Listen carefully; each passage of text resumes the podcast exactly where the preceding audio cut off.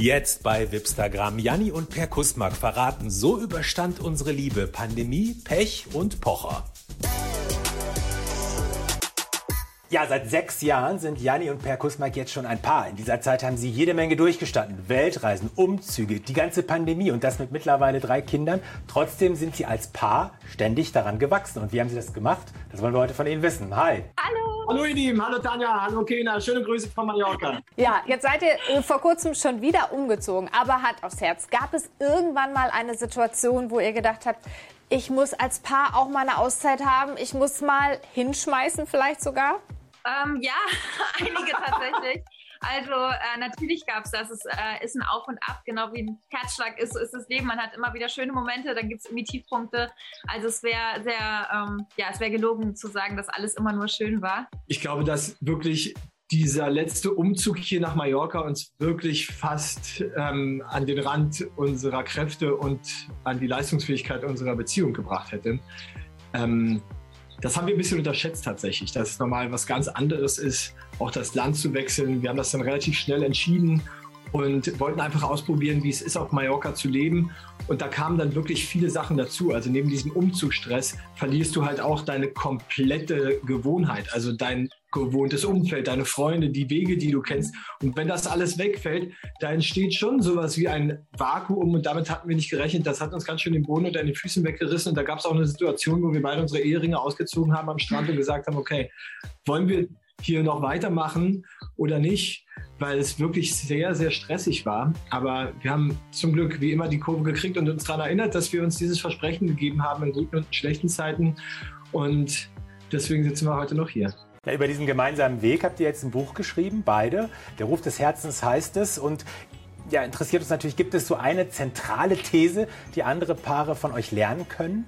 Ganz wichtig ist, glaube ich, sich jeden Tag 15 Minuten Zeit für seine Beziehung zu nehmen und einfach in den Dialog zu gehen, was man gerade fühlt und was man gerade denkt und das auch unkommentiert zu lassen. Indem einer wirklich reden darf und der andere da kann, also ohne wirklich, dass der andere dazwischen redet oder dass sich jetzt daraus ein Gespräch ergibt, sondern einfach wirklich sagt, wie es in ihm aussieht, was er fühlt. Man darf alles einfach sagen, wie man es fühlt und man lässt es einfach so stehen. Das wird jetzt nicht bewertet oder so und das äh, befreit unheimlich. Wenn das auf einmal nicht mehr ist, dann vergisst du das und dann vergisst du den Partner halt auch abzuholen und mitzunehmen in deine innere Welt. Und dann passiert es ganz oft, dass dann auf einmal so nach ein paar Monaten man feststellt, hey, was, so denkst du jetzt über diese Sache oder das hast du mir mhm. aber noch nie gesagt, weil man einfach vergessen hat, regelmäßig zu kommunizieren. Ja, es gibt ja vor allen Dingen auch das Missverständnis, dass der Partner einen glücklich machen muss. Das kann einfach nie gut gehen. Also man muss wirklich erstmal lernen, für sich selber zu sorgen und dann kann auch alles andere wirklich ähm, an den richtigen Ort kommen.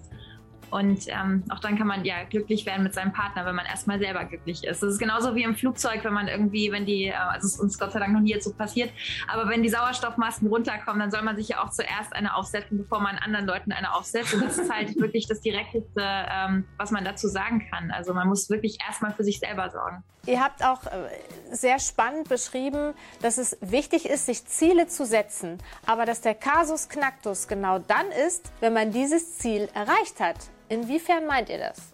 Gemeinsame Träume zu verfolgen, ist essentiell für das Funktionieren einer Partnerschaft. Im selben Moment, wo ein Traum in Erfüllung geht, geht auch einer verloren. Und so ein Traum ist eine wahnsinnig starke Motivation natürlich für dein Handeln. Und wenn der wegfällt, dann fällt man oft in ein Loch. Und deswegen ist es auch wichtig, sich darauf vorzubereiten, dass mit jedem Traum, der in Erfüllung geht, auch immer einer verloren geht. Das heißt, was sollte man tun? Sich weitere Ziele setzen? Ja, da, davon über darüber zu reden, was planen wir jetzt konkret, wie soll es weitergehen, was sind unsere nächsten Träume. Jetzt seid ihr beide sexy und in der Öffentlichkeit. Wie geht man denn da mit den Versuchungen dieser Branche um? Gibt es bei euch auch das Thema Eifersucht? Es gab dann schon einige Situationen, ähm, zum Beispiel das, wo du in der Tanzshow warst also Per hat mal in so einer Tanzshow teilgenommen und das war kurz nach dem Wochenbett. Kam dann irgendwie so ein Bild, ich war wirklich völlig fertig, nicht geschlafen und da kam dann so ein Bild mit Per und seiner Tanzpartnerin und sie hatte irgendwie so ein Leoparden-Outfit. Das war echt so, oh, was? was geht jetzt ab? Und das war echt für mich extrem schwer, damit umzugehen. Aber in dem Moment war das für mich einfach total schwer, weil ich wahnsinnig unzufrieden mit mir selber war, mit meinem Körper. Meistens ist es tatsächlich eine mangelnde Selbstliebe, weil man etwas sucht, was man eigentlich selber nicht hat.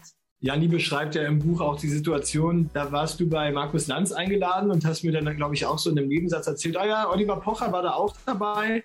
Und ähm, der hat mir seine Telefonnummer gegeben. Und ich dachte so, okay, ähm, das, das finde ich natürlich in dem Moment nicht gut, aber einerseits wusste keiner, dass wir ein Paar waren. Und andererseits habe ich mich im selben Moment gefragt, ähm, gibt es einen Grund, eifersüchtig zu sein? Mhm. Bei mir ist es so, dass Eifersucht mich eigentlich eher anspornt und, und noch motiviert. Wenn ich sehe, dass Jani andere Typen hinterher gucken, dann ist es bei mir so, dass ich denke, okay, gehe ich noch mal die Woche joggen irgendwie. Probiere ah, ja?